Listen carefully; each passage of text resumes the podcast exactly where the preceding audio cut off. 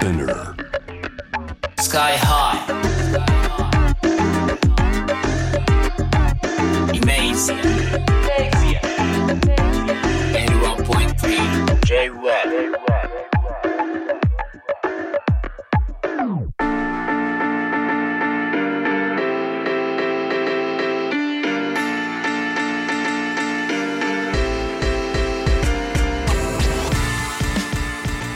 イメージやラッパーのスカイハイです。このコーナー僕スカイハイがですねまあ本当にあのラップミュージック世界で7割のシェアを占めると言われているラップミュージック特にそのアジアの国から出てるもの今ものすごい面白いぞアジア熱いぞっていうことでそこら辺をこうねあの掘り下げていくところなんですけれどもあのおおこれはもうアジアっていうか今世界中の問題はもう新型コロナ本当 COVID-19 のねあのパンデミックでもう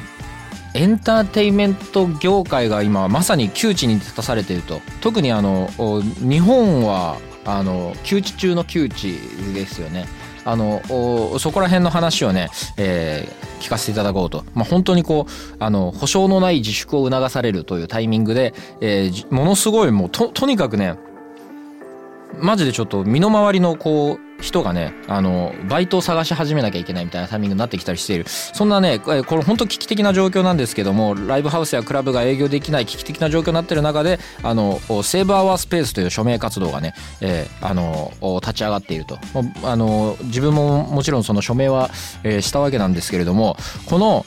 セーブアワースペース何するものぞっていう話を、えー DJ コンポーザーのまず89さんに、えーお話を伺えればなと思っておりますよろしくお願いいたしますよろしくお願いします。まず89で表記は合合ってるんですか？はい、合ってます。大丈夫です。あのおすごいアンダーカバーのショーやグラフィックデザイナーの棚網圭一のドキュメンタリーフィルム広告映像の楽曲などを担当したことで大きく注目されあのでも本当になんかおそうか UK ミックスマグの表紙とかもあったんですなんか一番こう国境のない活動されてる方のうちの一人っていうイメージが本当に あったので。あのおこのタイミングであのこのおセーバーワースペースの活動であこれもマーズさんなんだと思いながら見ていたんですけれども。ドミューンの記者会見とかもありましたもんねそうですね。すごいあの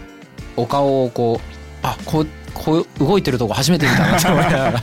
やでもほん DJ もせもう精力的にやられてましたしそうですね。あの音楽好きな人は知ってる人も多いかなと思うんですけど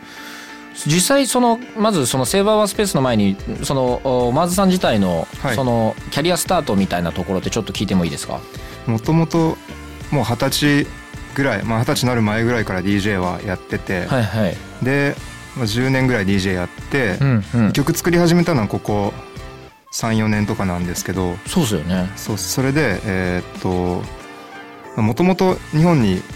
いるイギリス人コミュニティの人たちとかと遊んでることが割と多くて、なるほど。で結構、まあ、それこそグライムとかダブステップとうんうんうん。かジャングルとか、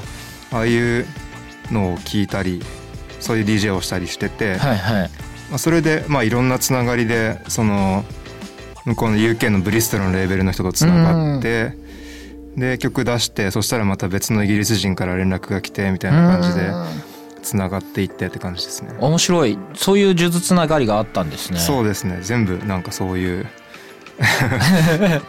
知り合いの知り合いの先みたいな感じで。そうだよね。でもなんかイイギリスつか UK のそのグライムとかのムーブメントすごすごかったですもんね。ラッパーもさグライムに特化した人めちゃくちゃいっぱいいたりするじゃないですか。そうですね。もう。あれ楽しいですよね、はい、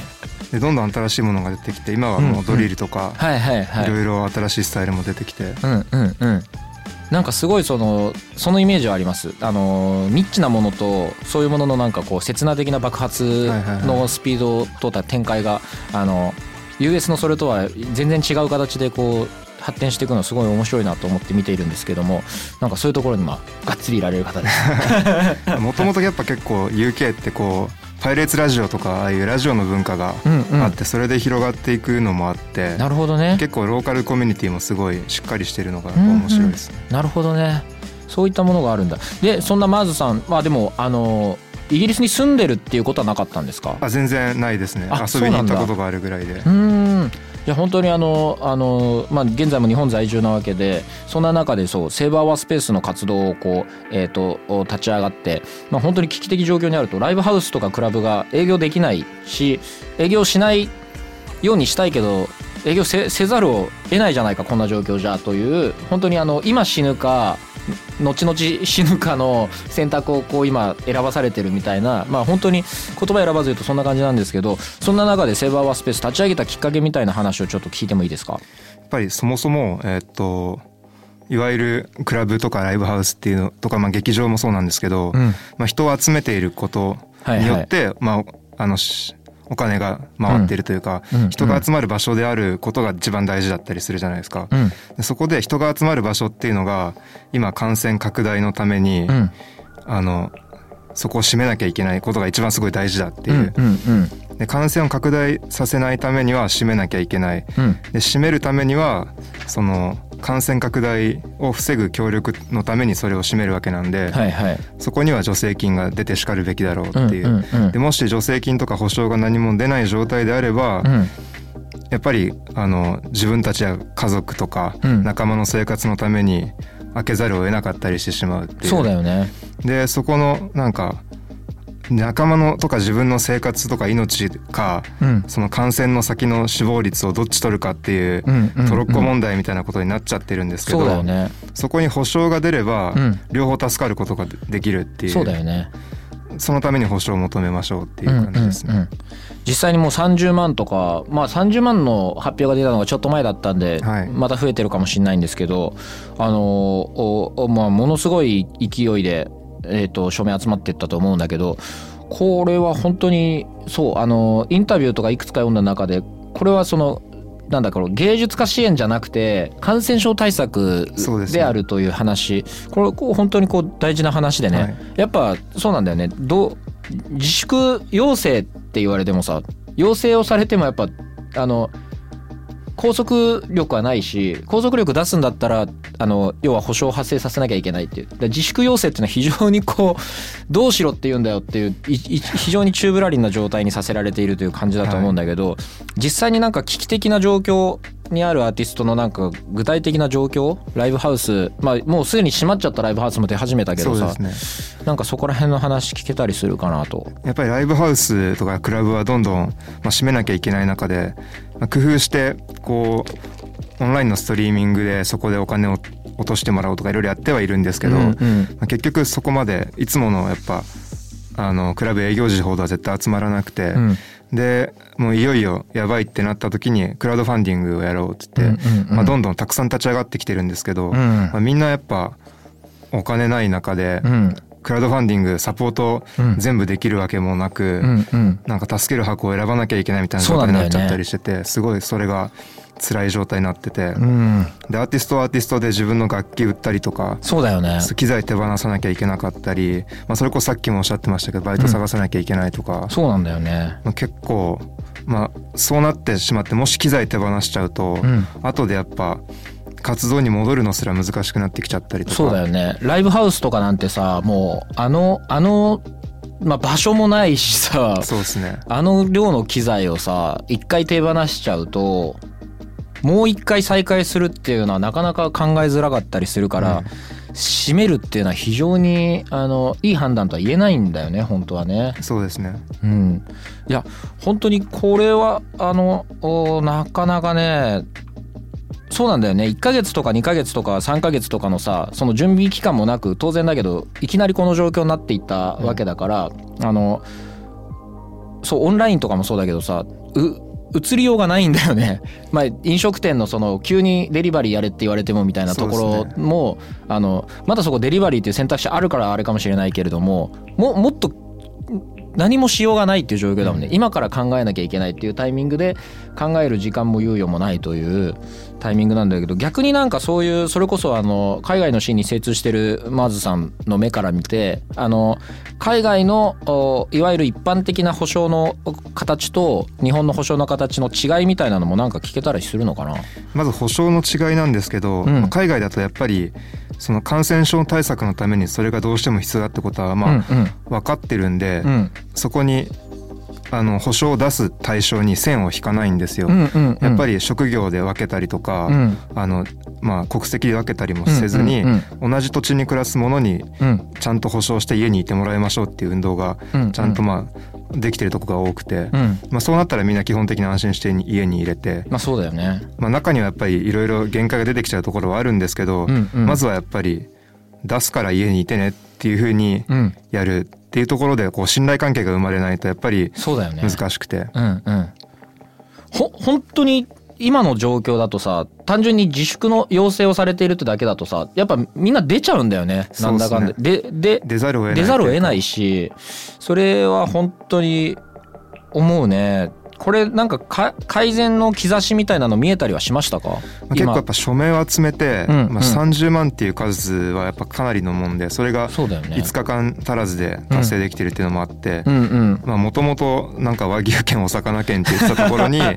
現金の話が出てきたりとかそうだよね、まあ、あの地方自治体とかが保証を始めたりだとか、うんそういう、えっと、うんうん飲食店とかにですね、そうだよね。まあ、東京都もうんやらないやらないって言ってたのになんとなくやってもいいかもみたいな雰囲気を出すようになってきたりとか、はいはいまはい。あ徐々に変わってきてて、うん。まあいろんな政治家とかの人に関わなんかいろいろ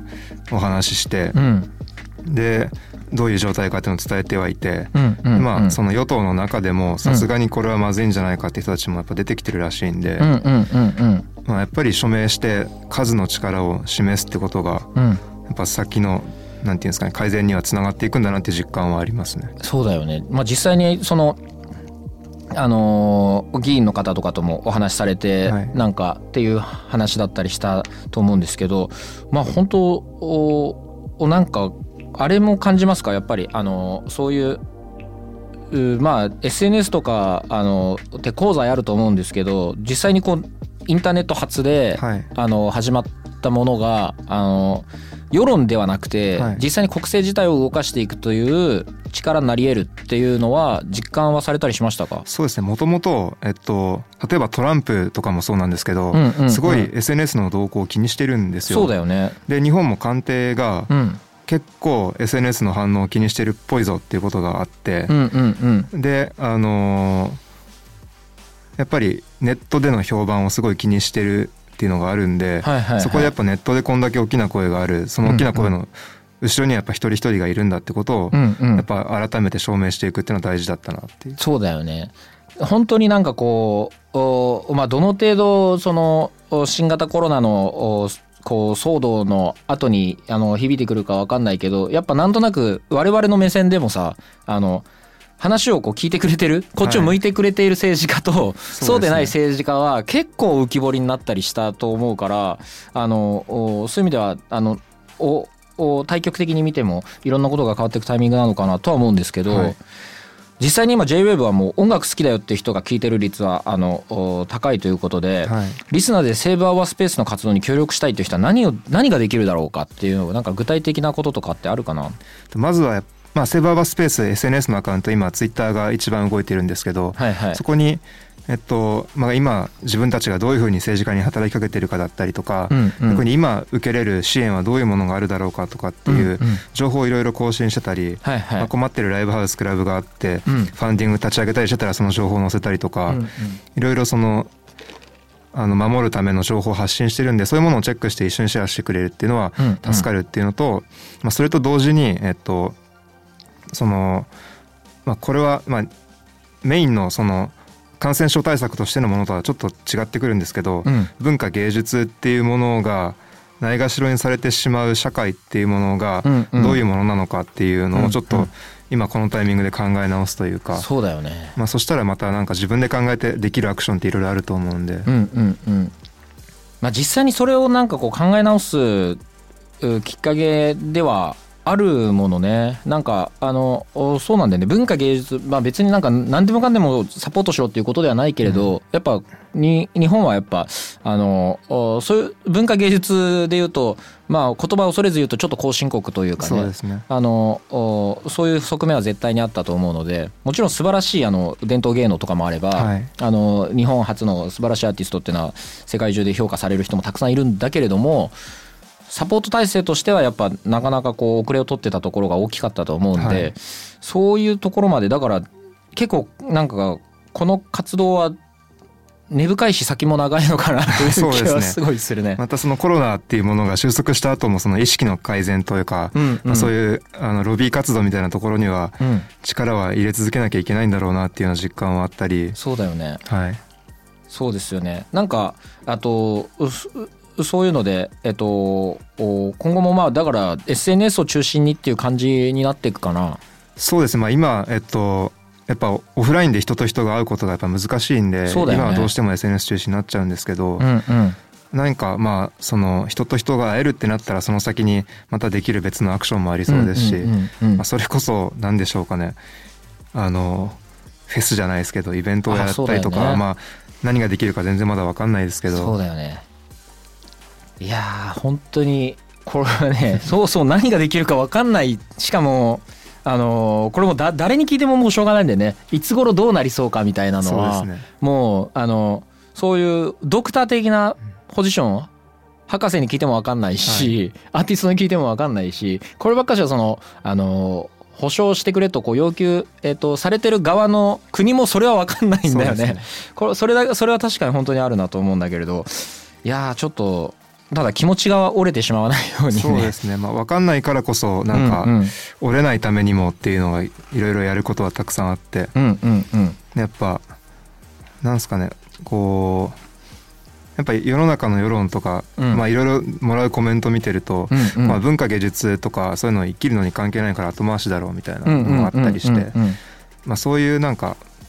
その言ったら人の人生とかにこう優先順位をつけちゃうみたいな風潮みたいなのがやっぱ出てきちゃってるんですけど、まうん。あ、そういう感じになると多分どんどん息苦しい社会になっていくと思うんで。そうだよね。だって文化芸術がないって要は起きてはい、食って寝るみた排いな、排泄して セックスして寝るみたいなそういうことでしょ。はい、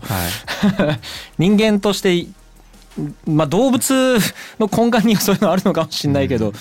動物には動物の文化ありそうだしね。そうですね。っていうそういう本当思いますけどそうだよね。文化 文化的な、まあそうそもそもやっぱこう人の人に優先順位をつけちゃうみたいな、うん。こっちは救う価値があるけどこいつはないみたいな風にしちゃうのがそうだよね。そもそもそのわかる。人権的なところで問題があるわけで、そういうものからやっぱ解放してくれるものが芸術だったりもすると思うんで、本当そうだよね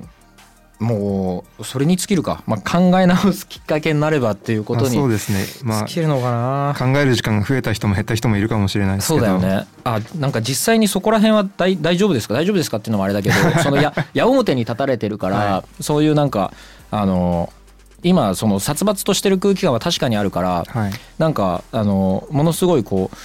うあの矢面に立つっていうのは精神的な負担とかはい。プレッシャーも大きいと思うんですけど、僕はまあまあ全然大丈夫なんですけど、うんうん。どっちかというとあの菅波さんとかが一番出てるんで、はいはいはい。なんか一番大変そうだなと思って心配にはしてます。はい、いやでも本当になんか そういう問題とかねいろいろ出てくるけどあのととにかくなんかまあ応援してくれてる人のエネルギーっていうのはものすごくポジティブなものだからそうですね。それをなんかあの表明してほしいよね、まあ、そもそも SNS とかインターネット上で表明することで少しずつこうあのお世の中が変わっていってるものをこう今目の当たりにしているので、あの応援してるっていうのをこう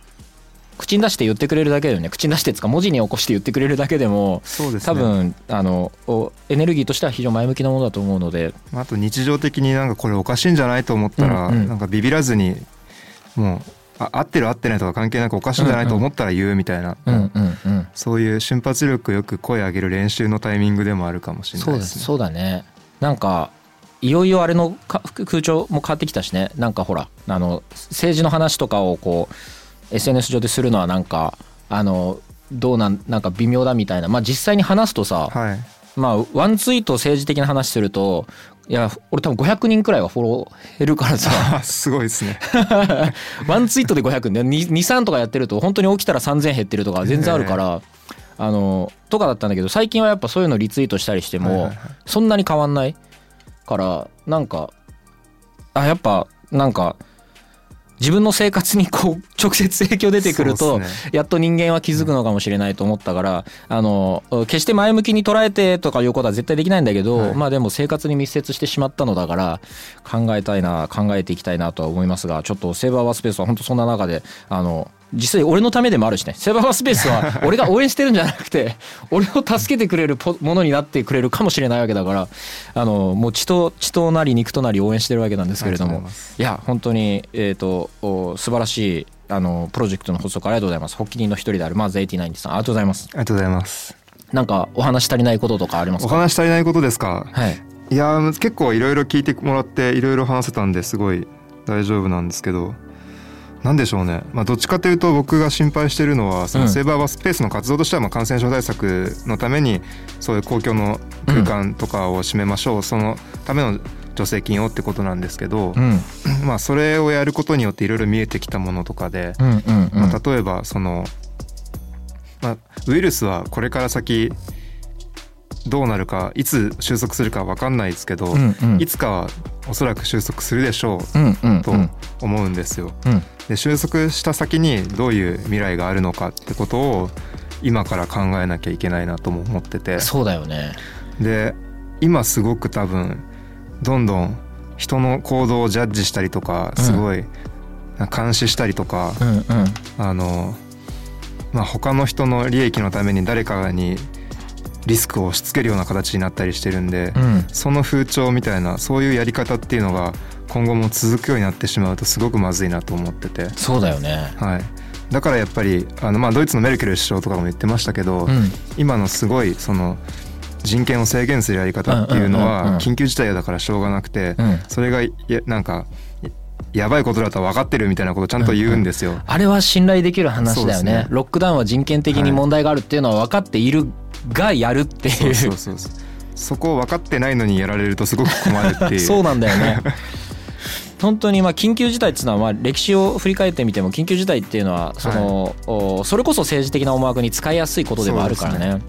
いやそうなんだよね。実際にアーティストのもろもろも多分一回欲も悪くもリセットされると思うから、はなんかあのエエンターテインメント新時代がこう始まるう時のタイミングっていうのは非常に大事になってくると思うから、そうですね。うん、ちょっとみんなで頑張っていければなと思います。今日は本当ありがとうございます。こちらこそありがとうございます。というわけでセーバーワースペース発起人の一人であるマーズ89さんにえーお話を伺いました。ありがとうございました。ありがとうございました。